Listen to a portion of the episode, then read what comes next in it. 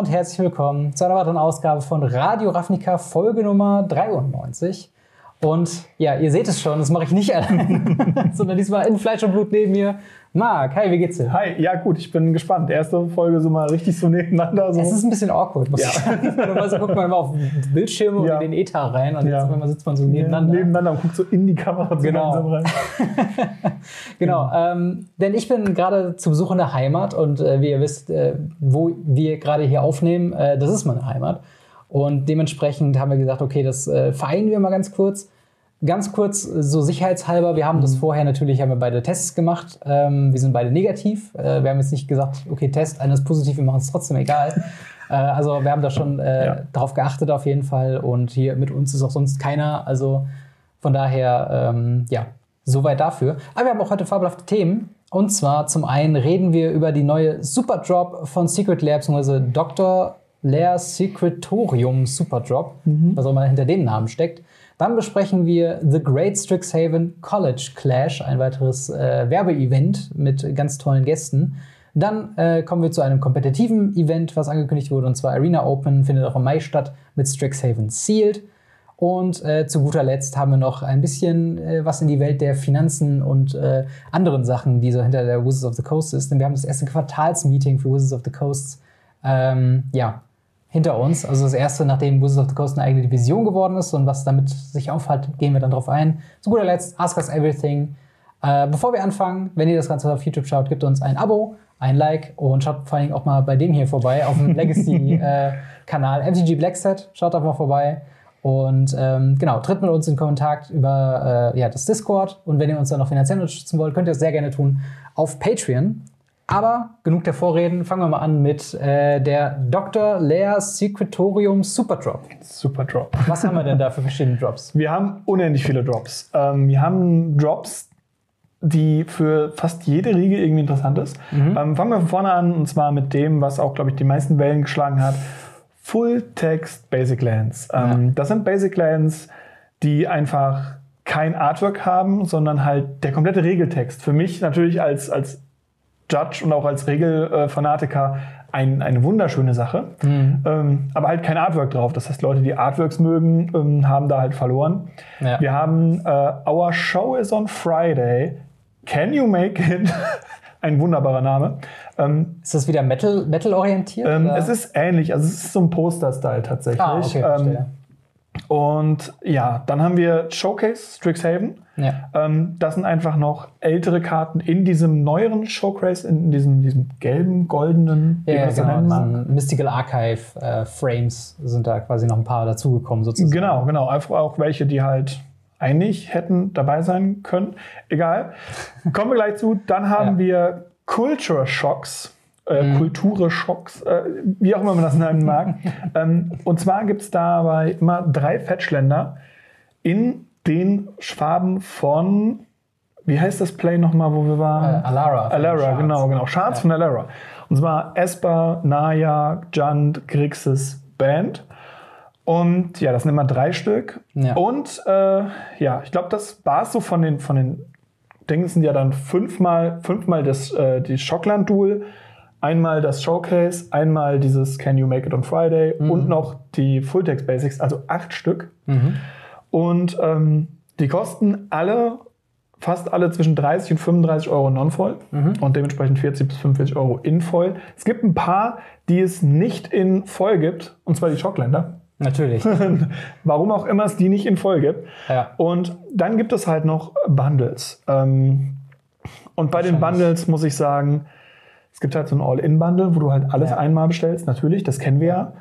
Bei den Standardländern gibt es halt so ein Kauf das Ding zehnmal. Ah, verstehe, damit man quasi genug hat für ein Genug Deck Basic sozusagen. Lands für ein Deck, wo ich mir halt manchmal denke, äh, aber zur Meinung kommen wir gleich. und ähm, dann gibt es halt noch alle Cultural Shocks, Ja. was auch ein bisschen awkward ist, weil du dann die Allied Fetches, sind's, glaube ich, äh, zweimal bekommst jeweils. Genau. Und ja. die Enemy Fetches kriegst du halt einmal, äh, Fetches, Ja. Entschuldigung, Shocks, Ja. kriegst du einmal jeweils. Ja, das ist, das ist weird. Ich würde auch sagen, wir reden direkt mal über diese, diese Shockland-Geschichte, weil das, glaube ich, nach den Fetchlands so das größte Ding, worauf die Leute gewartet haben, dass da nochmal ein Reprint davon kommt. Ja. ist es ein guter Deal, ist eigentlich so mehr oder weniger die Frage. Und die Bundles bestehen jetzt immer quasi aus drei verschiedenen Shocklands. Also wenn ich Genau. jetzt das Jump Pack kaufe, habe ich dann, was habe ich dann? Platz, nee, Blatt, Blatt, nicht Platte Meier, Äh, Blattcrypt? ja, genau, Bloodcrypt. Ähm, was gibt's noch? Ja, Schockländer, ich, ich spiele äh, Duels. Hier äh, Sacred Foundry und Moment, das weiß-schwarze ist Godless. Nee, ich bin komplett falsch. Auf jeden Fall gibt es quasi drei einzelne. Overground Tomb ja. ist das grün-schwarze. Dann hast du Stomping Ground, das rot-grüne. Und Blood Crypt, das rot-schwarze. Genau. Also drei, zum Beispiel für Junt. Genau. Drei Schockländer für dementsprechend 35 Euro. Das sind, oder drei, nee, 35 Euro. Und das sind ungefähr, ja, Zehner das Stück, ein bisschen mehr. Genau. Und die Blood Crypt, die ist dann aber auch gleichzeitig noch im Grixis Pack drin. Deswegen, Genau. wenn ihr quasi alles zusammenkauft, habt ihr dann zweimal Blood Crypt und den Rest dann einmal. Und das ist jetzt quasi nur. Ja, es Ja. ist so ein bisschen komisch. Es Also, ist, es ist sehr, sehr weird, vor allem, weil manche halt wirklich dann zweimal da sind, andere nicht. Das Ja. finde ich bei dem Bundle, da hätten sie auch einfach sagen können, okay, wir geben einfach so ein Bundle, wo eine neue Box drum ist, wo einfach jedes zweimal drin ist. ja. Ähm, aber so vom Deal her finde ich für Schockländer, klar, es gibt auch Schockländer, die sind dann meistens auch ultra hässlich, die gibt es dann so für 6, 7 Euro. ja. Ähm, aber da sind dann halt auch blau-grüne Schocks drin, die halt immer noch sehr teuer sind. Das stimmt. Das Und- sind, glaube ich, die, die gefragtesten. Ne? Die blau-grünen sind so die, die teuersten Schocks im Endeffekt. Ne? Ich Mhm. glaube und auch, Das ja. ist quasi so ein einheitlicher Preis für so drei Shocklands. Das ist natürlich, das sind Bundle-Geschichten, die sind wieder recht Commander-orientiert. Also Ja. macht schon Sinn, dass wenn du dein, dein, wenn dein Pet-Deck ist ein Junt-Deck, du dir das äh, Junt-Pack quasi. Vor allem, also, weil sie auch, da haben wir noch gar nicht drüber geredet, ähm, wunderschöne Artworks haben. Stimmt, ja. Also sie haben echt wunderschöne Artworks genommen. Also zum Beispiel die Blood Crypt siehst du halt so, so, so, so ein Vampir mit dabei. Ich weiß nicht, ob es so ist, ich bin mir gerade nicht sicher. Aber die sind, die sind wirklich, wirklich, wirklich wunderschön. Und da muss ich halt sagen, das ist schon cool. Und was ich vor allem cool finde, ist, sie haben einfach mal den Text drauf geändert. Wie, wie haben sie es gemacht? Und zwar ähm, steht nicht mehr drauf ähm, Tab für Rot oder Schwarz, sondern das wird implementiert damit, dass es zum Beispiel ähm, Mountain und Swamp ist. Ah, okay. Also ist quasi nicht mehr dieser Reminder-Text. genau, dieser ne? Reminder-Text Tab für ist nicht mehr drauf. Ja. Ähm, das erleben wir immer mehr, dass wir diese möglichst viel Text sparen auf den Karten. Ich Ja. glaube, wir wollen einfach kein Yu-Gi-Oh! werden, habe ich das Gefühl.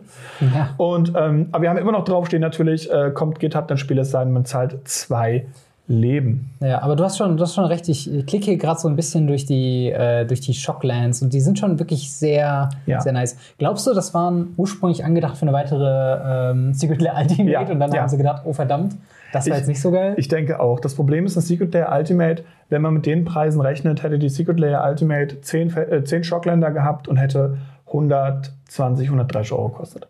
Das wäre genau derselbe Flop gewesen, wie sie es mit Ja. den Fetchländern haben. und es ist quasi, also man kriegt jetzt quasi in dem, in dem, in dem äh, Schock-Komplett-Bundle, kriegt man quasi aber jedes Schockland mindestens einmal. Ne? Genau, die, genau, die sich genau. überschneiden, die. Ähm, genau, du kriegst jedes einmal, du kriegst auch noch natürlich einen Preisrabatt. Also sonst würdest du für, für alle fünf Packen, würdest du, glaube ich, 175 Euro bezahlen, dann Ja. kriegst du es für 130. Und jetzt musst du halt überlegen, das sind 15 Schockländer für 130 Euro, rechnest du runter, bist du bei 7 bis 8 Euro. Ja, das ist schon ähm, recht günstig. Das eigentlich, ist ne? recht günstig. Also gerade Ja. die Bundle, ich finde die auch wunderschön. Also für mich persönlich das Hübscheste ist einfach das Schwarz-Weiße mit den Nicole Ja. Bullas-Hörnern drauf. Das ist, ist der Wahnsinn. Ein Avon-Cat, ne? Hier ist Amonkhet, genau. Ja. Und das, da habe ich natürlich ein bisschen auch Feelings für, muss man ja auch ehrlich sein. Und äh, es ist wunder- wunderschön, wenn man die Schockländer braucht. Ja. Und dann muss man immer noch fragen, braucht man die in der Anzahl?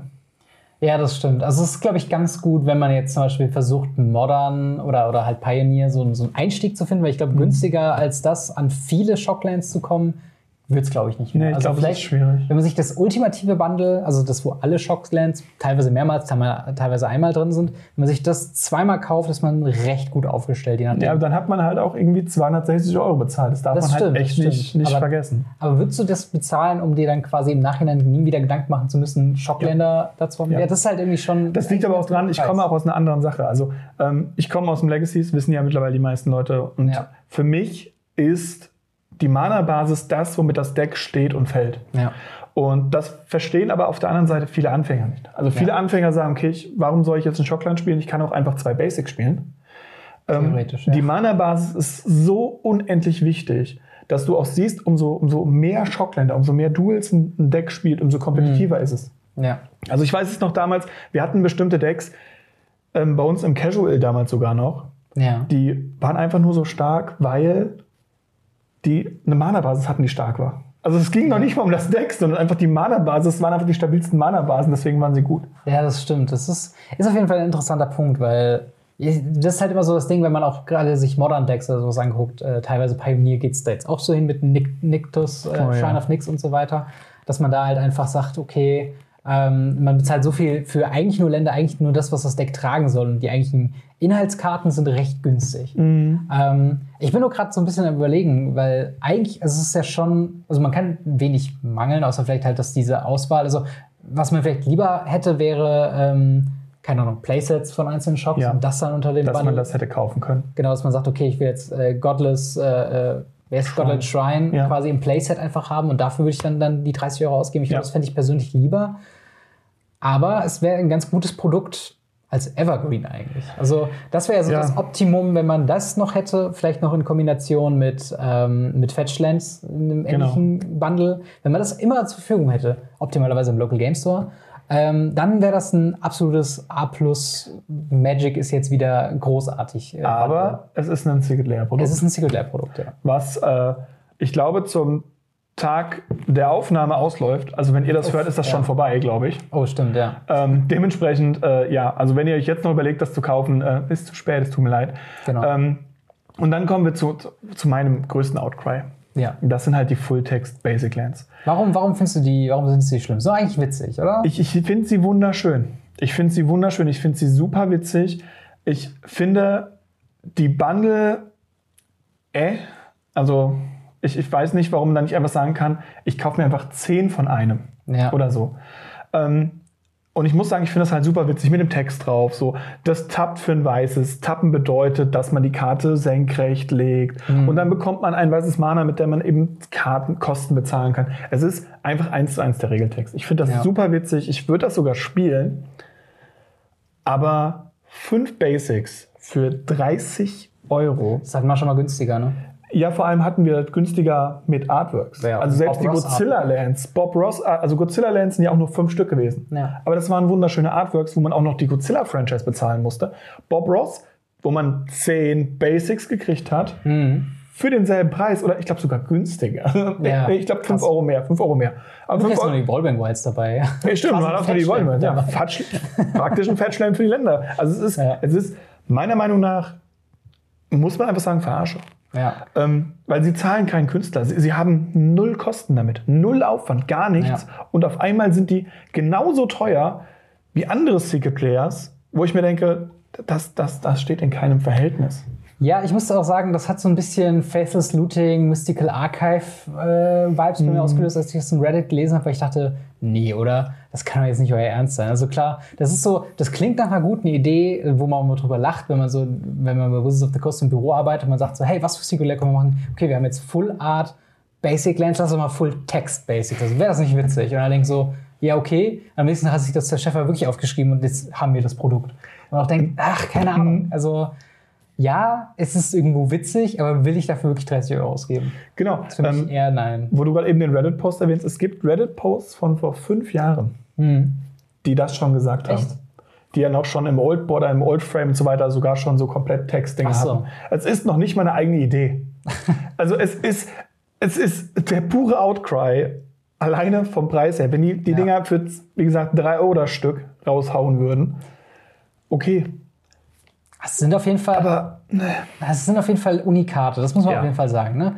Aber trotzdem, ah, es, es ist ein bisschen, ein bisschen unschön, dass sie dann auch, dass das genau die, der, der Cycle an Basic Lands ist, der halt günstiger, äh, der teurer geworden Ja, ist. ja, das ist genau. halt schade. Ansonsten, äh, Our Show is on Friday, Ja. Can You Make It? Ähm, allein die Karten, wir haben mit Decree of Pain eine Commander-Karte, Gamble Commander-Karte, Ja. Nature's Law Commander-Karte. Ich weiß auch nicht, für wen das Set gedacht ist. Ähm, Preordain ist tatsächlich, wird manchmal im Legacy gespielt. Ist das nicht auch Preor- Preordain, Opt, äh, Brainstorm und so weiter? Gibt es auch irgendwie, habe ich das Gefühl, in den letzten zwei Jahren wurden die in so vielen verschiedenen Artworks rausgehauen. Jetzt mittlerweile ist es auch mal gut. Ich glaube, jetzt hat jeder seine Preordain Playset oder Die er sowieso nirgends spielen kann, Ja, gefühlt. genau.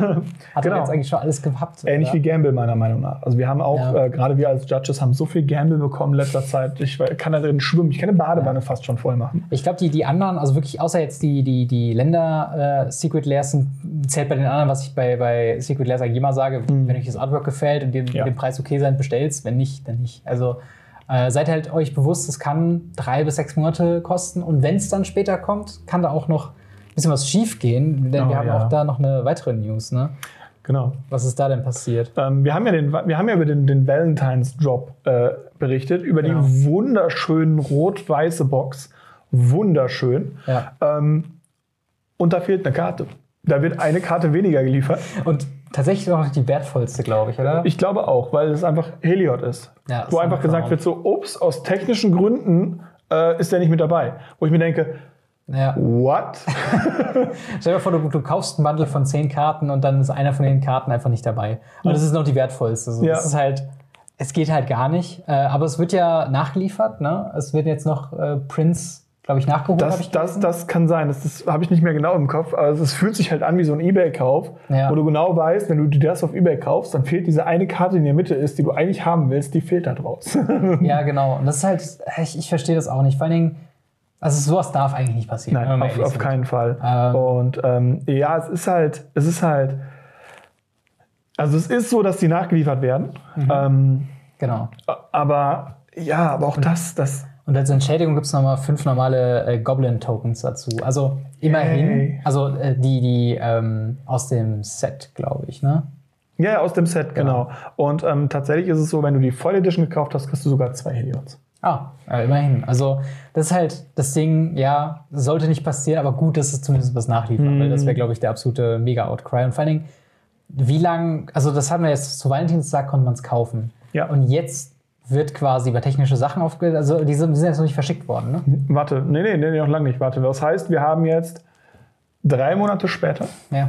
Und das, das fand ich auch damals, habe ich ja damals schon gesagt, sehr, sehr schade, dass man da nicht einfach hingeht und sagt, die kommen zum Valentinstag. Ja, ja, genau. Das- aber das, das- würde man das- sich ja eigentlich ja. denken, ne? Ja, ja. Ähm, aber wie gesagt, Secret Lairs sind halt Fluch und Segen gleichermaßen. Ja. Ähm, dementsprechend, wenn es euch interessiert, äh, schaut, dass ihr die vielleicht noch kriegt oder äh, äh, ja, seid dabei, wenn es halt ähm, Nachschlag gibt.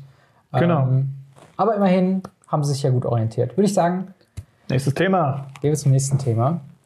Ähm, zwar, wir haben, wir haben einige ja, Casual-Promo-Events gerade letzte Woche noch gehabt mit dem, was hatten wir, da werden die World's Mhm. World Okayers, Okayers, Magic Player. und Mr. Beast Aktionen. Stimmt, ja. Das waren so jetzt die zwei, wo ich jetzt, wo wir jetzt auch so mitbekommen haben, dass da jetzt von außen Leute rangeholt werden und die dann quasi für Magic Werbung machen. Jetzt kommt noch ein drittes Event dazu mit äh, The Great Strixhaven College Clash. Mal wieder Strixhaven Fokus, mal wieder, äh, ich habe auch das Gefühl, College Clashes hieß auch nicht so irgendwie das, das Pre-Release-Event, wo auch Pleasant Kenobi irgendwie mit dabei war. Das, das kann sein, das weiß ich schon gar nicht mehr. Aber ich meine, also wir hatten Ja. auch deutsche Vertreter, glaube ich, mit dabei. Stimmt, stimmt. Ja. Ähm, mit mit äh, herumkommandiert und so. Ähm, ich, es kann sein, dass es so hieß. Ich bin mir aber gerade nicht mehr ganz sicher. Und irgendwie, also es fühlt sich schon an, als ob sie jetzt gerade sehr viel in die Richtung machen, und, aber irgendwie verwischt das alles so. Weil wir haben dann ein, ein World's Okayest Magic Players, was ein Turnier ist. Dann hast du jetzt dieses Event, äh, was jetzt eine Mischung aus allem ist. Und dann hast du aber noch eins unter einem ähnlichen Namen, was schon gelaufen ist mit Streamern und, und Magic-YouTubern. Aber gehen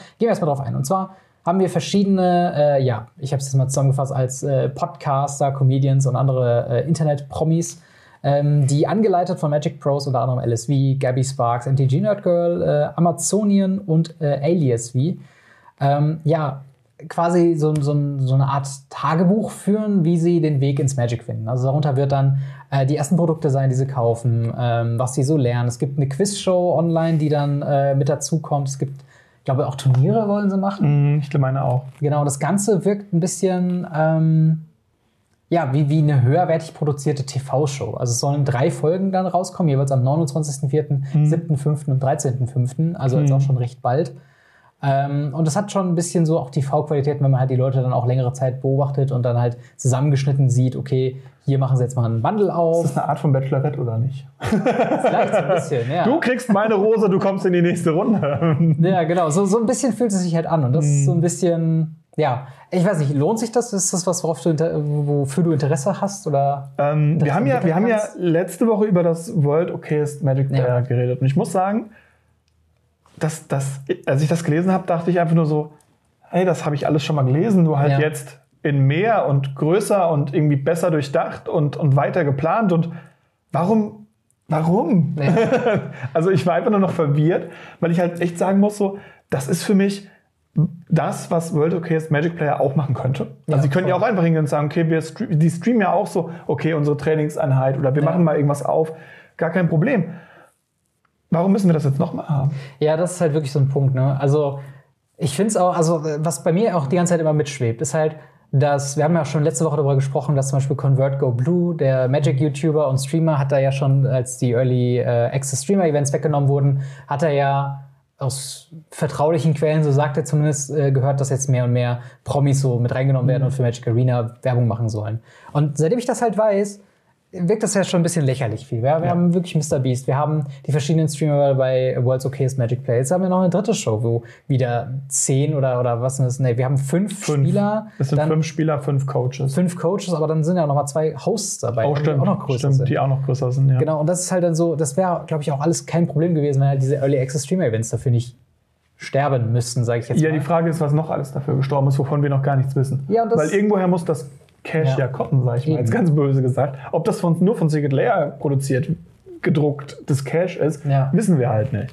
Genau, und das ist halt so ein bisschen das, was so, was so bitter bei- beischwingt, ist halt, dass es halt, werden so viele Leute reingeholt, die eigentlich nichts mit Magic am Hut haben, wo es Mhm. Ja. fraglich ist. Also ich habe auch schon im Reddit gelesen, gerade mit dieser Mr. Beast-Geschichte, da gab es halt im Nachhinein, gab es halt mal noch einen Instagram-Post, aber kein YouTube-Video auf seinen Kanal, keine wirkliche Reichweite, die man sich vielleicht hätte gewünscht, so im Sinne von, okay, der macht wenigstens noch ein Video dazu oder so. Gar nichts. Nee, und das ist halt dann irgendwo bitter, wenn man das, Das zeigt halt es so halt auch, dass ähm, die Leute halt dafür zwar bezahlt werden, diese Produkte zeigen, so kauft mein Badewasser, aber es ist halt nichts, wo man sagt, ey, da stehe ich dahinter. Also das klingt jetzt doof, wenn wir das sagen. Das haben wir das letzte Mal ja auch schon Ja, ja. gesagt. Wenn wir darüber reden, ist das halt ein bisschen doof. Ja. Wir brennen für dieses Spiel, wir mögen das Spiel.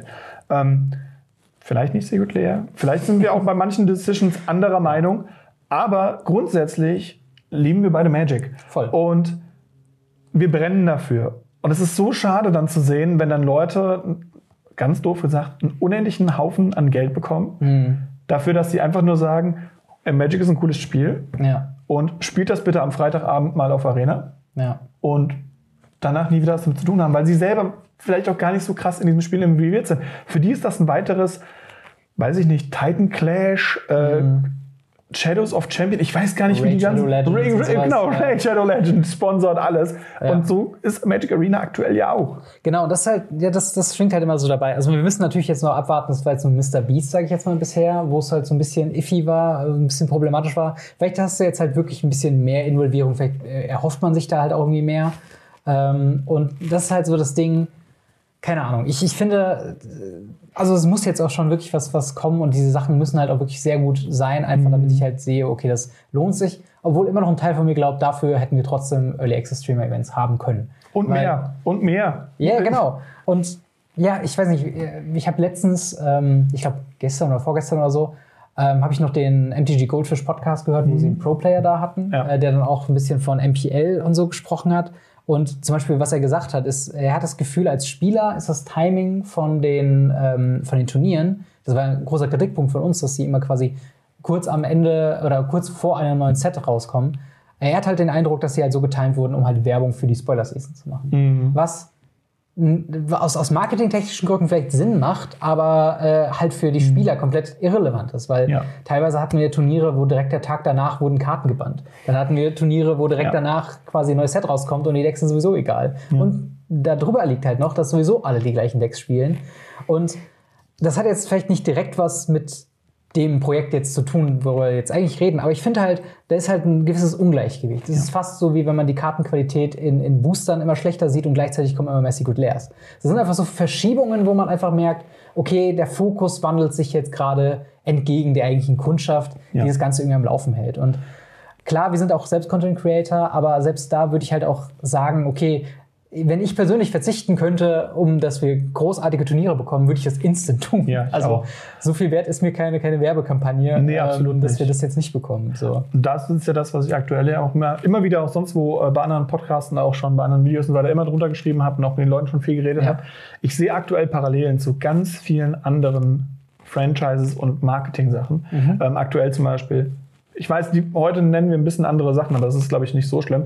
Wenn man jetzt zum Beispiel Lego nimmt, Ja. die genau dasselbe Prinzip fahren, mit haufenweise komischen Franchise-Sachen, Mhm. mit immer we- wertloserer Qualität und immer teureren Preisen. Hauptsache, da steht dann irgendwie, keine Ahnung, Star Wars oder Harry Ja. Potter drauf oder so. Und wenn man jetzt dann Magic damit vergleicht, Ja. es ist nicht so viel anders. Stimmt, das hat so ein bisschen quasi, sie, sie bilden das, das System und dann die anderen Franchises kommen so ein bisschen mit drauf. So, Ja, dann weiß, kommen halt meinst, diese ganzen Neukunden, die halt, also Lego ist ja dafür bekannt, dass die sich nur noch um Neukunden kümmern. Ja. ja. Und das packt Wizards ja auch mittlerweile. Ja, leider. Also ich, ich hoffe halt immer noch so ein bisschen, dass da am Ende des Tages vielleicht äh, dann doch nochmal so eine News kommt, wo man sagt, und Ja. vor allem die ganz große Hoffnung, wenn halt Corona wieder abläuft, und das würde ja sogar schon, der, äh, wenn es nur in Amerika wäre, würde es ja auch schon ein gutes Zeichen sein, wenn man da sagt, okay, es gibt wieder Paper-Turniere, es gibt wieder äh, klassische Pro-Tours oder sowas in der Art. Äh, da sind wir jetzt mal quasi wie in Europa sogar noch ausgeschlossen. Aber selbst wenn man das nur wieder auf Twitch sehen könnte oder Das wär schon sowas, das wäre halt mal ganz nett. Ja. Und wie gesagt, das ist jetzt gerade ein bisschen unfair diesem speziellen Event entgegen, aber es steht halt für so vieles, was gerade bei Wizards of the Coast halt falsch läuft. Und Ja. das ist halt ein bisschen was, was ich halt traurig finde, dass wir das irgendwie jede Woche wieder sagen müssen, dass uns so ein bisschen der Support fehlt für die etablierten Leute. Mhm. Und ähm, ja, damit können wir ja quasi schon direkt zum nächsten Thema kommen. Was ja auch ein Turnier im Endeffekt ist. Genau. Ähm, Arena Opens äh, finden nämlich wieder statt und zwar die monatlichen oder eigentlich ist es nicht regulär, weil es ein paar Monate das auch nicht gab. Genau. Aber jetzt haben wir quasi zwei Monate hintereinander ähm, haben wir eine Arena Open, was quasi open, also offene Turniere sind, wo jeder einfach daran teilnehmen kann und ein bisschen Cash gewinnen kann im besten Fall. Finden statt vom 8. Mai bis zum 9. Mai an dem Wochenende. Äh, wieder eine Zweitagesstruktur, also die das vom letzten Mal schon kennen, äh, die wissen, was ich meine. Am ersten Tag qualifiziert ihr euch quasi mit sieben Wins, äh, beziehungsweise vier Wins, je nachdem, ob ihr Best of One oder Best of Three spielt, für Tag 2 und am Tag 2 spielt ihr Best of Three mit, äh, wo ihr dann mit sieben Wins 2000 Dollar gewinnen könnt, mit sechs Wins 1000 Dollar und alles andere darunter sind dann äh, heftige Gem-Preise, äh, die man da potenziell gewinnen kann. Ähm, genau, raus ist man am ersten Tag, wenn man bei Best of One drei Losse hat, wenn man bei Best of Three, wenn man ein Loss hat. Also wenn ihr ein Match verliert, seid ihr quasi draußen. Äh, um daran teilzunehmen, müsst ihr 22.500 Gold zahlen oder 4.500 Gems. Und das habe ich mal umgerechnet.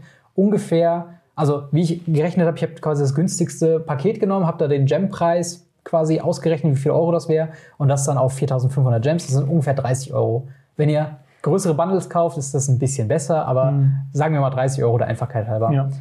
Ähm, ja, das ist jetzt quasi so ein offenes Turnier, was jetzt bald kommt. Ähm, das Format, ein bisschen, ich weiß nicht, wie du das siehst, ähm, Strixhaven Sealed. Ist jetzt Sealed ein kompetitives Magic the Anscheinend. Gathering-Format? Anscheinend. Ähm, Sealed ist, glaube ich, das, was sie irgendwann noch anstreben müssen. Ja. Weil das Draften auf Arena wird meines Empfindens nach, auch wenn das Draften immer mehr Spaß macht, aber das Draften an sich ist immer weniger kompetitiv. Ja. Also mir fehlt immer noch ein Best of Three Draft. ja. also es tut mir leid, aber das fehlt mir einfach. Also ich glaube, es gibt Best of Three Drafts, aber halt dann nicht, oder es gibt dann Traditional, als Ranked. Premier, ja, oder nicht als Ranked. Ja, ja, das genau.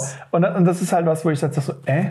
Und ähm, ja, Sealed ist anscheinend jetzt ein Ding. Es gibt ja noch Ja. andere Möglichkeiten. Es ist ja nicht nur Strixhaven Sealed, sondern es ist ja, das erste war jetzt Standard. Genau, das erste war Standard, das zweite Historic. Das dritte war Kaltheim Sealed und jetzt haben wir schon wieder Sealed. Eben. Und das ist halt, Ähm. Ja, es ist halt, es ist so ein zweischneidiges Schwert. Auf der einen Ja. Seite ist es cool, theoretisch neue Leute auch mit rein ins Boot holen zu können. Das ist halt so ein bisschen das Äquivalent zu, wenn man im Grand Prix halt einen Draft mitmacht, Mhm. so ein Side-Event, äh, kann man quasi immer noch coole Gewinne einheimsen, auch wenn man jetzt nicht das passende Deck dabei hat. Auf der anderen Seite fehlt halt schon ein bisschen wieder der Standard Historic Support, der ja eigentlich so der treibende Faktor ist, wenn man Arena spielt, oder? Ja. Man will ja eigentlich auf der Ladder hochkommen, man will irgendwann MPL-Member werden und das wirst du halt nicht durch Sealed. Wenn das so funktioniert. Wenn das so funktionieren würde, theoretisch. Genau. Ähm, Was ich halt super interessant finde, ist, dass ein Sealed automatisch auch ähm, Leute belohnt, die mehrfach in das Turnier einsteigen wollen. Ja. Bei einem Draft muss ich einen langen Draftprozess machen. Ich muss eine halbe Stunde bis dreiviertel Stunde bis Stunde einplanen, um mein Deck zu draften, zu bauen und zu machen und zu tun. Ja. Sealed, ich drücke drauf, habe ein bisschen Gold verloren, kann direkt mein Deck bauen, verliere die erste Runde und überlege mir dann, ich kann mit Gems noch eine zweite Runde spielen. Ja. Und es ist viel einfacher, einfach zu sagen, buy in now, als wenn man sagt, okay, aber dann muss ich draften, dann kriege ich vielleicht nicht das Deck, dann muss ich da was machen. Und das ist dann halt schon was anderes tatsächlich, finde ich. Naja, das stimmt. Ich finde halt auch, also, das ist halt dieser, dieser Trick mit den, mit den Gold-Gems-Preisen natürlich, dass man nicht das 1 zu 1 in Euro umrechnet. Und als ich es umgerechnet habe, habe ich gedacht, 30 Euro ist schon happig. Das, Das hat man natürlich viel. schon für Also für wirkliche Paper-Turniere hat man natürlich auch schon so den Preis auch, glaube ich, ausgegeben. Ja, auf dem Grand Prix. Ja, ja genau. Aber äh, sonst äh, nein. Also ich glaube, äh, so die normalen Turniere, auf denen ich meistens war, waren so 15 Euro. Ja, ja. Äh, das sind und- dann die kleineren. sag ich Genau, und äh, ich glaube, auf der Card Market Series waren es, glaube ich, auch 25 oder 30 Genau, das, Euro. daran hat sich bei mir orientiert, weil das genau, das große das, ist, was genau die größeren sind und beim Grand Prix sind auch die Side-Events so weiter alle mit 30 Euro. Genau. Und ähm, das ist schon aber trotzdem eine Menge Geld. Ja. Aber wir wissen ja alle, äh, Arena ist halt nicht günstig. Und das Ding ist halt, äh, also äh, das ist auch so ein allgemeines Arena-Ding. Diese Gems, Gem kosten sie ja dann nur theoretisch 30 Euro. Ja. Denn eigentlich bezahlt ihr quasi mehr, habt dann aber auch noch Gems übrig und die könnt ihr ja theoretisch dann ein zweites, aber dann gibt es kein passendes Bundle, um das ihr dann instant zweimal teilnehmen könntet. Also glatte 60 Euro ausgibt. Dementsprechend seid ihr auf jeden Fall ein bisschen vorsichtig. Optimalerweise Mhm. habt ihr vielleicht ein bisschen noch was auf Seite gelegt und ihr könnt dann daran teilnehmen. Oder ihr habt Gold. Gold, genau. Aber dann auch mit Das 22.000. ist halt auch echt viel. Also ich komme, glaube ich, auf der Woche so ungefähr auf 5000 Gold, wenn ich aktiv spiele. Und das Ich reicht so auf 500. Ja, ja.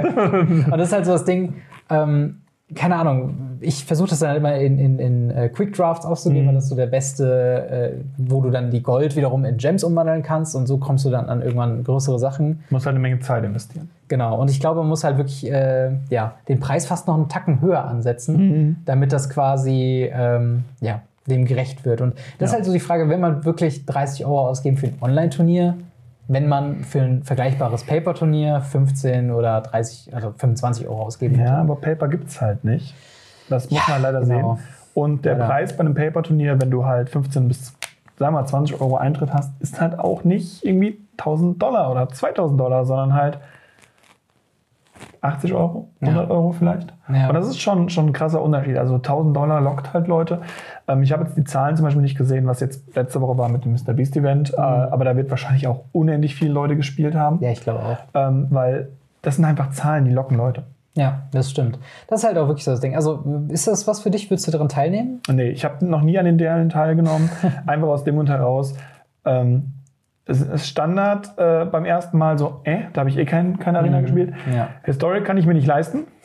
Äh, Kaltheim Sealed fand ich einfach nicht interessant genug. Ja. Und ich habe auch gar nicht das Gold, geschweige denn die Gems dafür.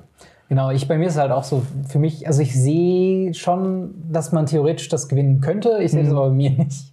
Und ich glaube, dafür bin ich halt einfach kein äh, gut genuger Spieler. Klar, Da gibt es andere Leute. Genau, Sealed hat natürlich so, so ein bisschen diese Würfelkomponente. Wenn du einen, Ja. einen Wahnsinnspool aufmachst, dann kannst du natürlich da durchhauen. Aber wie wahrscheinlich ist das, dass du das an Tag 1 und an Tag 2 hast. Und man kann natürlich sich so, man kann so häufig wie man will an Tag 1 teilnehmen. Ja, Aber Tag 2 hat man ja wirklich nur die eine nur die eine Qualifizierung. Chance. Ja. Äh, selbst wenn man mit dem gleichen Account sich mehrmals hat eingeschreiben lassen für, äh, für Tag 2. Also man hat nur eine Qualifikation und dann nicht fünf oder so. Also mehrere Accounts machen. Theoretisch, ja. Wobei ich weiß gar nicht, ob das funktioniert, weil von den AGBs her darfst du ja nur einen Account. Ja, ja, natürlich. haben, ne? Aber Ähm, und halt, du, du bist auch ja. mehr Scherz gemeint. Nee, weil, ich war gerade wirklich am überlegen, weil das wäre ja wirklich eigentlich eine, eine interessante ja, Möglichkeit. aber du darfst es nicht. Also du darfst tatsächlich, du sollst, du hast nur einen Wizards-Account und Ja. keine zwei. Und Das stimmt, schade. ja, apropos Wizards-Account. Wir haben jetzt die ersten Zahlen auf dem Tisch liegen, beziehungsweise nicht Oh ja. wir, sondern die äh, ja, Investoren in Wizards of the Coast, beziehungsweise in äh, Hasbro. Ähm, und das ist momentan, äh, also diese Quartalsmeetings haben wir eigentlich immer. Also jedes Quartal Mhm. wird kurz abgerechnet und geguckt, wie es gelaufen, sind äh, die Revenues, also die Einnahmen, sind die hoch, wie sieht es mit dem äh, Wert aus, äh, geht man da immer weiter hoch. Und haben im letzten Jahr sehr viel darüber berichtet, dass sich das ja über das Jahr verteilt verdoppelt hat, äh, was Wizards of the Coast quasi wert ist oder wie hoch die Einnahmen halt sind, die sie generieren. Äh, und jetzt haben wir quasi das erste und äh, beziehungsweise andersrum. Das hatte zur Folge, dass Wizards of the Coast unter Hasbro eine eigene Division wird. Einer von Genau. dreien. Also ein richtig großes Tier. Die machen jetzt auch nicht nur quasi Magic the Gathering, sondern halt auch Dun- Dungeons and Dragons. Und ich glaube auch mehr und mehr so diese digitale Sparte von anderen Franchises auch. Ähm, und jetzt haben wir quasi das erste Mal äh, einen Strich drunter gemacht und haben geguckt, wie es halt da, äh, da, aussah, äh, da aussieht. Da hatten wir halt quasi dieses Quartalsmeeting, was angeleitet wurde von Brian Goldner, der CEO von äh, Wizards of the Coast. Name, kannst du den? Nee, gar nicht. Man kennt so Mark Rosewater und Gavin Verhey, Ja, aber jetzt nicht äh, Brian Goldner. Ähm, und der sagt äh, mit stolzer Brust, dass die Einnahmen über den Winter um 15% gestiegen sind. Äh, was ja großartig ist, äh, auf jeden Fall. Er bet äh, betont auch, dass Kaltheim laut ihm das größte Winterset denn je sei. Ähm, also wörtliches Zitat, nicht, dass mit Zahlen belegbar wären. Ja. Aber Kaltheim hat sich anscheinend sehr gut verkauft. Das ist, glaube ich, das, was wir mitnehmen. Okay. Ähm, das gleiche gilt für Dungeons and Dragons, ähm, was halt auch äh, ganz gut auf jeden Fall Mhm. ankam. Ähm, er sagt nochmal in Bezug, weil er dann nochmal gefragt wurde im Sinne von, ob sich denn der digitale und der Tabletop-Markt von Magic nicht kannibalisieren würde, sagt er, das tun sie nicht. Ähm, und äh, tatsächlich Magic Arenas Einnahmen im Speziellen sind um 24% gewachsen und er führt das darauf zurück, dass es auf den iOS bzw. Android Release von Magic Arena zurückzuführen ist. Ähm, ja, klingt doch erstmal ganz gut, oder? Ich möchte da so viel reinhaken. Natürlich kannibalisiert sich Magic Arena nicht mit Tabletop. Es gibt Ja. kein Tabletop. Ja, momentan, momentan wirklich nicht. Momentan ne? halt wirklich nicht. Und jetzt muss man halt überlegen, was das bedeutet, dass sie jetzt nochmal um 15% draufgelegt haben. Sie haben ja ihre Einnahmen schon im letzten Jahr verdoppelt. Genau. Und jetzt kommt nochmal von diesem Verdoppelten, also praktisch die Zinseszinsen, Ja. nochmal 15 Prozent. Ja, das, das ist stimmt. wahnsinnig viel, wo ich halt sage, boah, what? also mit Kaltheim haben Ja. wir gefühlt einen Kamigawa 2.0. Ja. Niemand will die Booster haben, die Dinger sind nichts wert Mhm. und die Karten daraus kriegst du hinterhergeschmissen. Wie zur Hölle soll sich das Ding gut verkauft haben? Ja. Wie zur Hölle soll das 15% Revenue obendrauf gekommen sein? Das, das ist unendlich. Natürlich geht da halt diese 24% Marktanteil mit Arena und so mit rein. Klar. Aber, oh.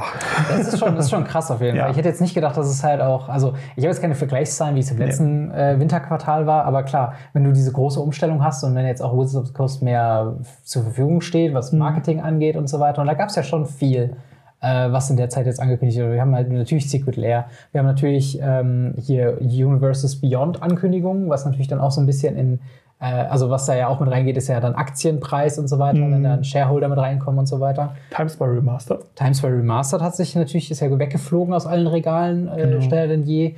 Immer noch Collectors Booster, Set Booster etc. Ich glaube, das ist unabhängig davon. Also Mhm. ich glaube schon, dass sich Set Booster von Kaltheim äußerst gut auch verkauft haben über die Zeit. Also, ich, Ja, also auf jeden Fall besser als die Draft Booster, aber das Genau. ist nicht, nicht schwierig, weil Draften ist halt aktuell kein Ding. Eben. Und die Set Booster haben sich langsam evaluiert. Also ich hatte am Anfang ein bisschen Angst, weil gefühlt mochte die niemand. ja, Und jetzt so langsam, aber sicher haben die Leute verstanden, wie ein Set Booster funktioniert, haben Spaß im Kaufen auch wieder mehr. Ja. Aber trotzdem gilt halt Kaltheim als eines der schlechtesten Sets. Vor allem, wenn man jetzt überlegt, dass das letzte Set in demselben Slot Hm. Teros Beyond Death war. oh, jo, stimmt. Ähm, das ist derselbe Slot. Ja. Und Teros Beyond Death, muss ich sagen, allein mit Croxa und Uro hat sich halt so gut verkauft, eigentlich. Ja. Auf der anderen Seite musst du jetzt auch überlegen, die Zahlen, die dieser Mensch hat, sind andere als die, die zum Beispiel Klar. ich sehe oder Klar. die jeder von uns sieht. Ähm, weil wir sehen ja nur das, was bei uns ankommt. Genau. Das, was bei uns ankommt, ist für Wizard vollkommen irrelevant. Die sehen nur, was die an ihre Distributoren und an Amazon verkaufen, Ja. ähm, um da eine kurze äh, kleine äh, äh, Haken reinzuhauen. Ja. Äh, ja, diese Amazon-Geschichte ist auf jeden Fall eine, das eine geht schwierige. gar nicht. Ja. Ähm, aber auch das zählt damit rein, weil ähm, für die Leute, die es nicht wissen, äh, gerade in Amerika ist es so, dass äh, Wizards of the Coast anfängt, an Amazon Karten zu, also. Displays zu verkaufen. Amazon, wer es nicht kennt, das ist ein online genau.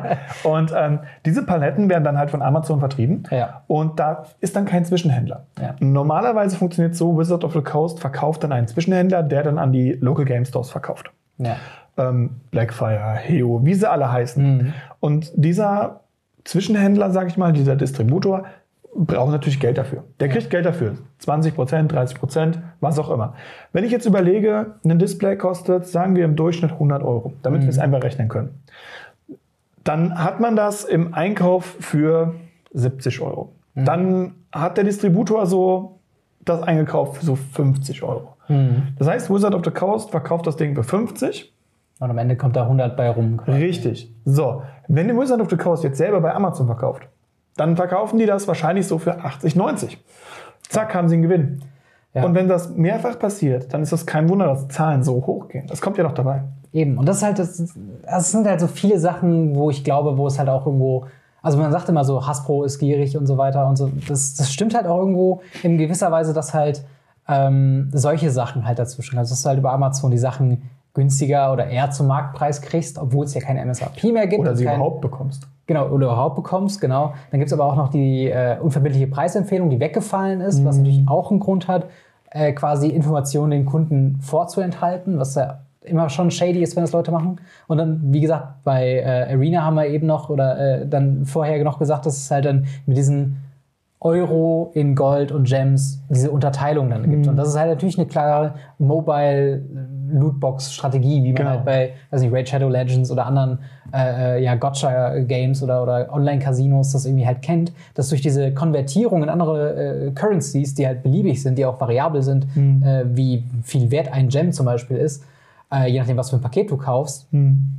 das halt einfach mehr und mehr verschleiert. Und das merke ich halt, das kommt bei mir jetzt auch mehr und mehr an, dass halt immer mehr so die Preise verschleiern und so ganz, ganz nebenbei die Sachen auch teurer werden. Also auch Secret-Lehrprodukte, klassischer Fall, was wir eben hatten, ne? fünf Basic Lands, irgendwie vorher, was waren es, 20 Euro oder was? Äh, 25 Euro, Äh, glaube ich. 25 Euro, jetzt halt 35 Euro. So. Und das sind halt dann so Sachen, okay, äh, da kannst du es ja noch wenigstens einigermaßen vergleichen, aber dann heißt es ja, okay, aber hier haben wir ja auch Foil drin, Set Booster. Stimmt, die äh, Ding waren voll. Ach so, die, fünf- ja. Die fünf Godzilla Lands.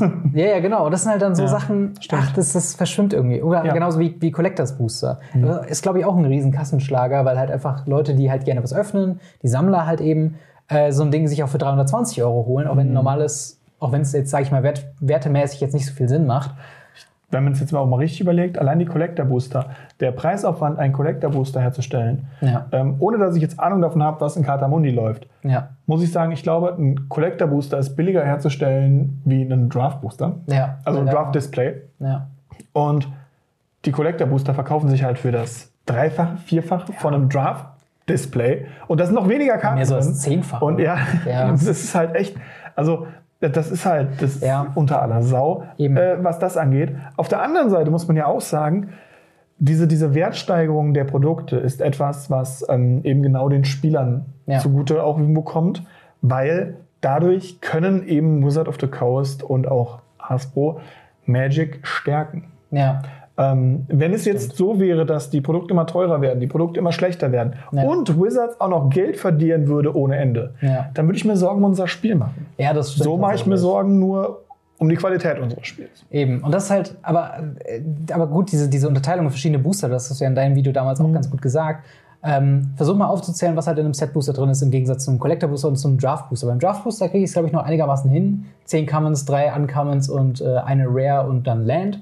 So ungefähr. Und bei, bei Set-Booster wird es schon schwierig, weil da hast du dann, okay, thematisch passende Commons und Uncommons in der einen, dann einen Head-Turner-Slot, dann äh, Möglichkeit auf fünf Rares oder so. Und Collector-Booster habe ich schon Du hast noch äh, das Printing vergessen. Du hast ja noch äh, eine Artkarte drin. ja, genau, eine Artkarte ist drin, die in der Regel Eine feste ist. Foil, ähm, Ja. 25% der Zeit eine, eine, äh, eine Listkarte. Ja. Und dann kommst du zu den. Äh, Aber das ist halt Ja. sehr ähnliche Strategien wie beim, bei den Gems, Ja. dass es halt einfach verraschen ist, was, für was für ein Produkt du einfach Geld ausgibst. ja, das stimmt. Und das ist halt einfach was, was halt äußerst gefährlich ist, weil es halt wieder so eine Sache ist, von wegen, die Kunden sind eigentlich, also da ist gar keine Frage mehr, ob sie kaufen oder nicht. Mhm. Wir wollen es halt so verschleiern, dass sie auf dem Weg des Kaufens noch so viel Geld wie möglich da lassen. Genau. Also macht man halt über, über verwirrende, also ich glaube, der Inhalt von Collector Booster hat sich auch seit den Theros, äh, nee, Throne of Eldraine Collector Booster auch schon mal Ganz hart, geändert. ganz hart Und jetzt haben geändert. wir auch quasi japanische alternative Sachen drin und so Stimmt, weiter. ja, ein ganz neues im Strixhaven. Plus ja noch verschiedene Artfoils. Plus noch, wir haben ja mit praktisch dem Einstieg in Collector Booster haben wir auch diesen Alternate Frame bekommen.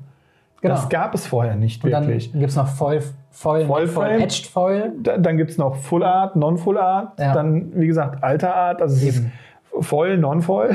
Eben, und wenn man, Das wenn man halt wirklich auf das Geld achten möchte, dann muss man halt einfach genau hingucken, für was man ausgeht und Ja. im Zweifel gar keine Booster kaufen.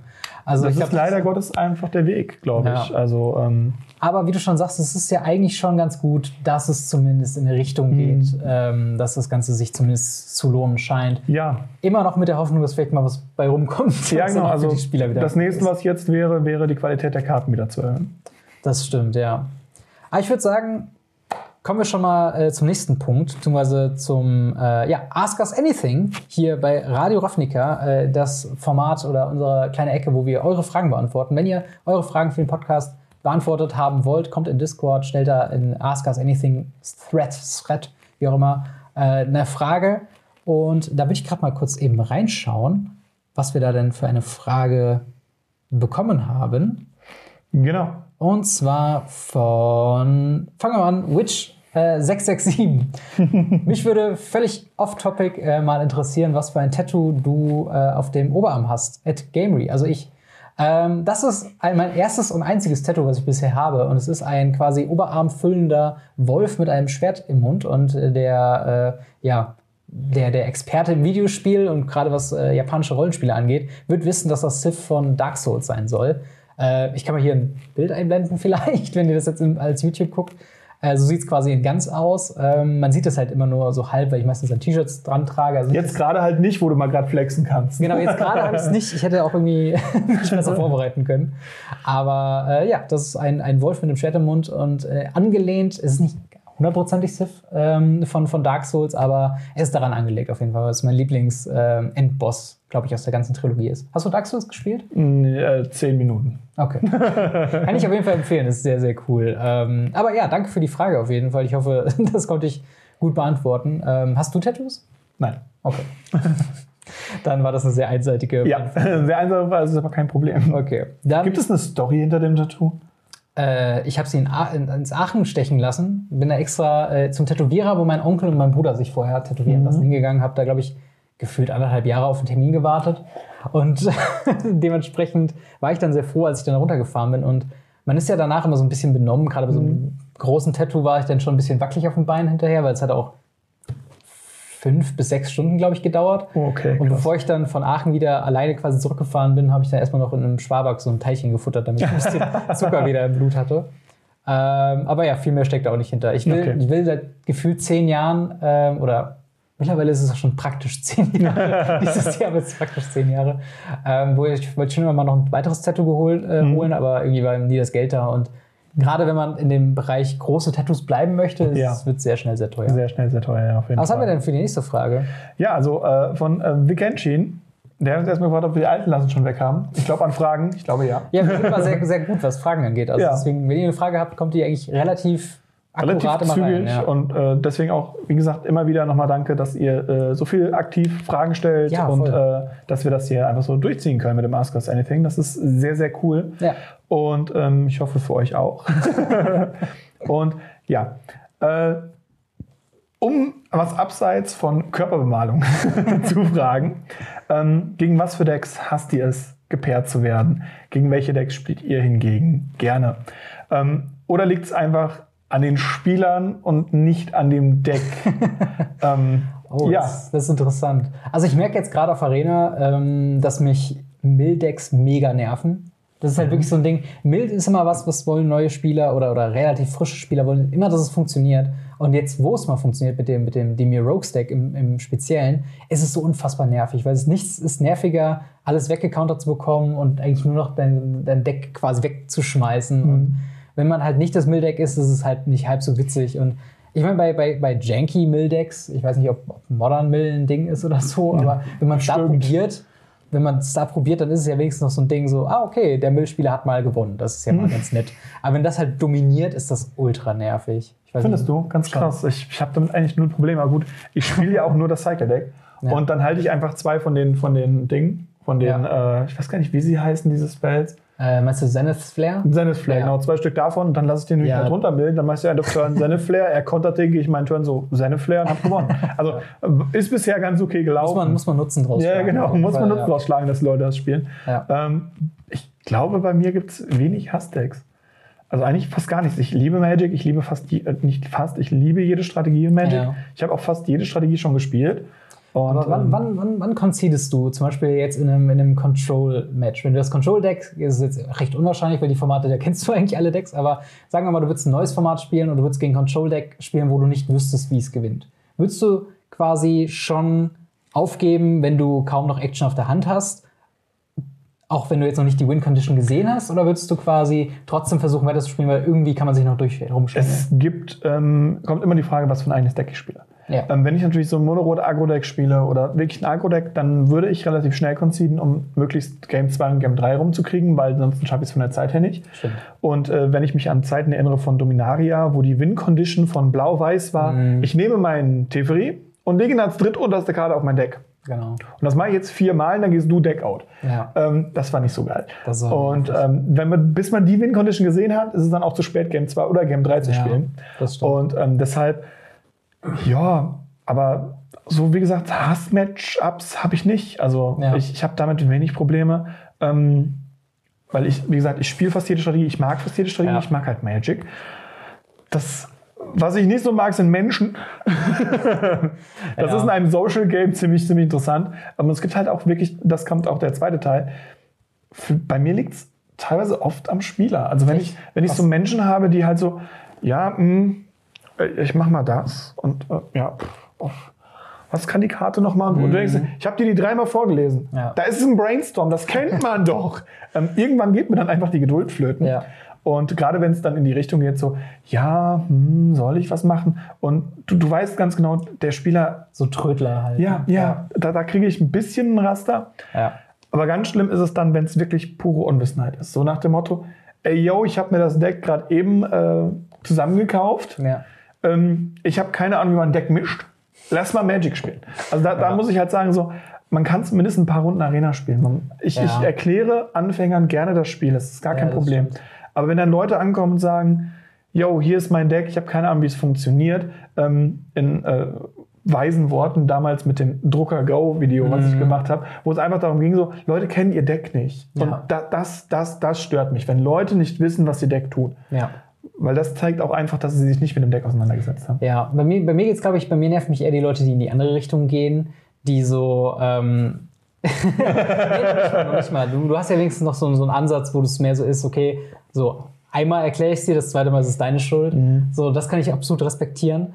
Aber ich finde halt dann auch so Leute, die komplett annehmen, dass jede, Ah, auch ja. gerade im Draft so, ähm, wenn man Draft spielt, die dann einfach annehmen, so dass man jede Fringe Common kennen muss und, und weiß, was jetzt genau das macht und dann einfach da so Karten auch hinwerfen und man soll irgendwie dann die richtige Aktion haben. Und da, ich habe nicht häufig gegen diese Art von Leute gespielt, aber das sind dann so die extra nervigen, die dann auch gerade in so, weiß nicht, beim Pre-Release hauptsächlich, wo es jetzt auch noch nicht wirklich was geht.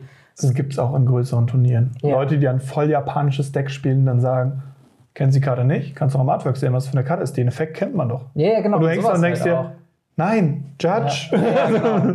Das sind halt auch so, wenn Leute sich da auch uneinsichtig zeigen, Mhm. explizit arrogant sind. So, das ist bei mir schlimm. Aber bei mir ist tatsächlich auch sehr häufig auch einfach nur die Decks. Also wenn ich halt Mhm. merke, keine Ahnung, jemand versucht irgendwie eine janky Combo einfach durchzuhauen, dann, keine Ahnung. Finde es halt, also Schon lustig. ich mag es nicht, wenn meine Zeit verschwendet wird. Ach so. Nur, dass der Gegner quasi sein Ding einmal gemacht hat. Mhm. Und ähm, ich habe auch schon mal gefragt, hey, was ist deine Win-Condition? Wie willst du eigentlich gewinnen? Sag's mir und dann können wir uns Game 2 geben. Okay. Ähm, aber ja, das sind so, äh, glaube ich, meine Antwort darauf. Ja. Tatsächlich, ähm, wir haben noch zwei äh, Fragen, glaube ich, äh, unter dem letzten Ask Anything Video. Ähm, Was natürlich äh, jetzt ein bisschen kontraproduktiv ist mit dem Discord. Deswegen in Zukunft bitte in Discord gehen und dort die Frage stellen. Ich dachte mir, da sind vielleicht neue Leute, die kennen uns noch nicht so ganz. Deswegen kommt doch mal mit ins Boot. Haltet euch fest. Denn äh, Silcape Production fragt, was sind eure Lieblingseditionen? Also ich nehme an Sets. Hast du da eine spezielle Antwort? Was du Äh, Aufmarsch, Merodin, Okay. die Klassiker, Also Ravnica, Klassiker. äh, also alles, was so in die Klassiker-Richtung geht. Ja, bei mir ist es, ähm, ich, also wenn man jetzt wirklich nur setmäßig, also von, vom Setting her quasi sieht, ist glaube ich tatsächlich äh, äh, Ravnica, deswegen halt Radio Ravnica. Ähm, also Gilden von Ravnica, Ravnica Allegiance, die alten Dinge habe ich jetzt nicht so mitbekommen, aber auch das Kartendesign von damals mit Battalion und so weiter, finde ich schon sehr interessant.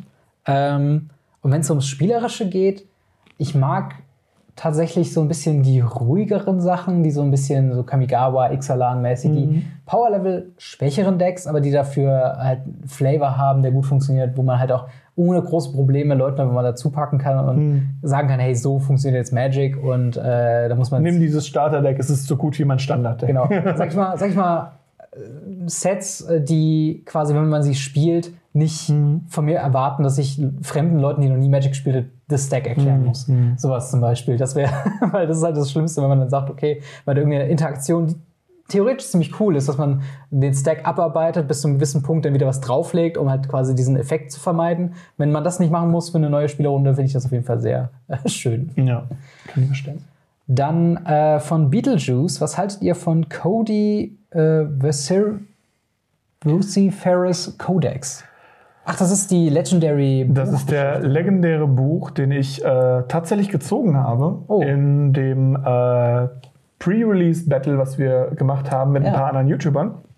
Ähm, ganz cooles Ding, by the way. Äh, haben wir jetzt schon öfter rein. gemacht. Haben wir jetzt schon öfter gemacht. Äh, es ist Ist ganz witzig. Tatsächlich habe ich die gezogen und ähm, ich äh, wusste am Anfang, ich, ich habe nicht realisiert, dass es eine Kreatur ist. Also das Artwork ist schon so, what? Ja. Und anscheinend ist das ein richtig cooles Ding. ähm, ich persönlich muss sagen, so, ähm, es ist nichts für mich. Also für die Leute, die es nicht wissen, es ist ein äh, 3-Manner 1-4er.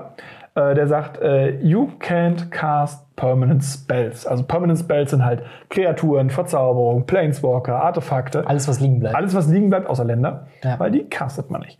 Und dann hat man hat der noch den Effekt für, oder die, das, vier Mana tappen, man kriegt fünf Mana. Also Mana Ramp, ja. Man Ja. kriegt einmal Wooburg, also weiß, blau, schwarz, rot, grün. Und ähm, when you cast your next spell this turn, exile cards from the top of your library until you exile an instant or sorcery card with lesser mana value. Also praktisch eine Art von Kaskade. ja. Until end of turn, you may cast that card without paying its mana cost. Peach- Put each other card exiled this way on the bottom of your library in a random order. Wie gesagt, es ist fast schon Kaskade, nur halt, dass man nur halt in Instance und Sorcery kaskaden kann. Es ist eine, eine lustige Sache, weil man halt wirklich zwei Sachen machen kann. Ja. Aber powermäßig, weiß ich nicht. Mein Deck ohne Kreaturen zu spielen, ohne Planeswalker, Ja. ohne Verzauberung, ohne Artefakte, nur um das zu benutzen. Weil wenn ich ihn spiele, sind die Karten nutzlos. Ja, ich glaube, er ist ist- maximal für Commander halt was. Ja, Also als ganz- Commander natürlich, weil man hat einen Genau. Fünf-Farben-Commander. Genau, man hat einen fünffarbigen Commander. Weil ich denke mir so, der optimalste Weg, das in Constructed oder Draft oder sonst irgendwo zu spielen, wäre ja Turn 3 eher. Turn 4 seine Fähigkeit, dann kann man für ein Mana, weil das ist das quasi, was man dann noch übrig hat, ähm, quasi was casten und dann könnte man einen Free Spell theoretisch. Also das wäre der optimale Weg, wie man. Nee, du kannst Turn 4 kriegst du ja 5 Mana und kannst dann für 5 Mana was casten und kriegst einen 4-Mana-Spell. Ach so, ja, man ist halt mit den, mit den.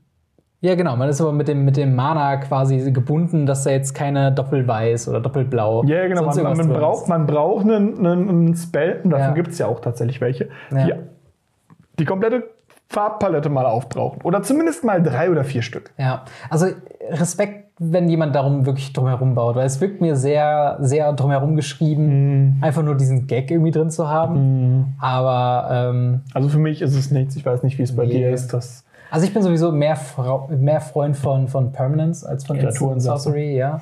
Also Kreaturen nicht unbedingt, aber halt alles, was halt, wo man sich dran festhalten kann. Enchantments, Artefakte oder sowas. Äh, das sind halt so mehr so mein Ding. So Spellslinger-Decks, die funktionieren für mich selten. Also Is it Phoenix war ganz witzig, aber auch äh, das war mit Feather. Kreaturen. Auch das ist mit Ja, ja, Kreaturen. genau. Also, da steht im Fokus immer noch eine Kreatur irgendwo. Und das ist jetzt irgendwie so, dass man das komplett, also es fühlt sich halt an, als ob man so 80% von Magic ausschließt, um 20% crazy Stuff zu ich machen. meine, man kann ja mit Kreaturen spielen. Man kann ja eine oder ein paar, paar Kreaturen rein. Ja. Man kann ja ein paar Artefakte spielen. Aber man, man schließt es halt komplett aus, wenn, wenn Ja. Cody halt auf dem Board liegt. Eben. Also es wäre vielleicht nur interessant, gerade für Commander, wenn man irgendwie in, äh, irgendeine Art von Combo machen könnte, die ein instantes Spiel gewinnt. Dafür ist es dann halt irgendwie dann doch zu random. Ja, weil man müsste dann schon. ein Commander-Deck spielen, das nicht nur Instant Sorceries nur spielt, Ja. sondern auch noch ultra teure Spells, bis man dann runterkaskadieren kann. Auf, und das funktioniert ja auch nicht. Also Ja. es, ist, es ist nichts für mich. Gar nichts. Ja, das stimmt. Also es ist eine, eine, eine sehr witzige Karte, wo ich jetzt, sag ich mal, nicht traurig bin, dass es sie gibt. Aber also es sind halt diese, diese typischen Sachen, es muss auch schlechte Karten Magic geben. So. Ich sag dir, es ist sehr traurig, die in einem Pre-Release-Kit zu ziehen. Ja, da kannst du wirklich nichts damit anfangen. Also, oder wenn dir der Mond richtig steht und die, die Götter dir Holz sind, dann das war einfach nur doof. Nee, aber das waren auch schon quasi alle Fragen Ja. für diese Woche. Wenn ihr in Zukunft Fragen an uns habt, kommt da gerne auf Discord und äh, stellt uns die Fragen dann ins Ask Us Anything. Ähm, ja, wenn ihr das Ganze auf YouTube geschaut habt, dann gebt uns doch gerne ein Like, abonniert uns, schaut auch beim lieben Marc vorbei bei MTG Blackset, schaut euch da das Legacy und Unboxing Review Stuff an. Ähm, sonst kommt auch einfach so ins Discord. Wir haben jetzt gerade äh, einen jemanden dadurch geholfen, sag ich mal, die ersten Schritte ins Draft und auf Arena zu gehen und die Fallen da quasi durchzugehen. Also es ist wirklich eine mittlerweile sehr große Community irgendwie geworden. Und da bin ich auch wirklich sehr froh drum, dass da so Ja. viele Leute so aktiv sind. Auf jeden Fall. Danke, danke dafür, by the way. Genau. Und sonst äh, positiv bewerten bei Spotify, äh, alles Mögliche, was ihr da machen könnt, äh, hilft uns auf jeden Fall, wenn ihr da äh, das machen würdet, hilft uns eine Reichweite zu kriegen äh, in dem Sinne. Und ähm, ja, Marc, vielen Dank, dass äh, du dabei warst. Immer wieder gerne. dabei. Und ähm, ja, bis zum nächsten Mal. Haut rein, bis dann. Ciao. Ciao, ciao.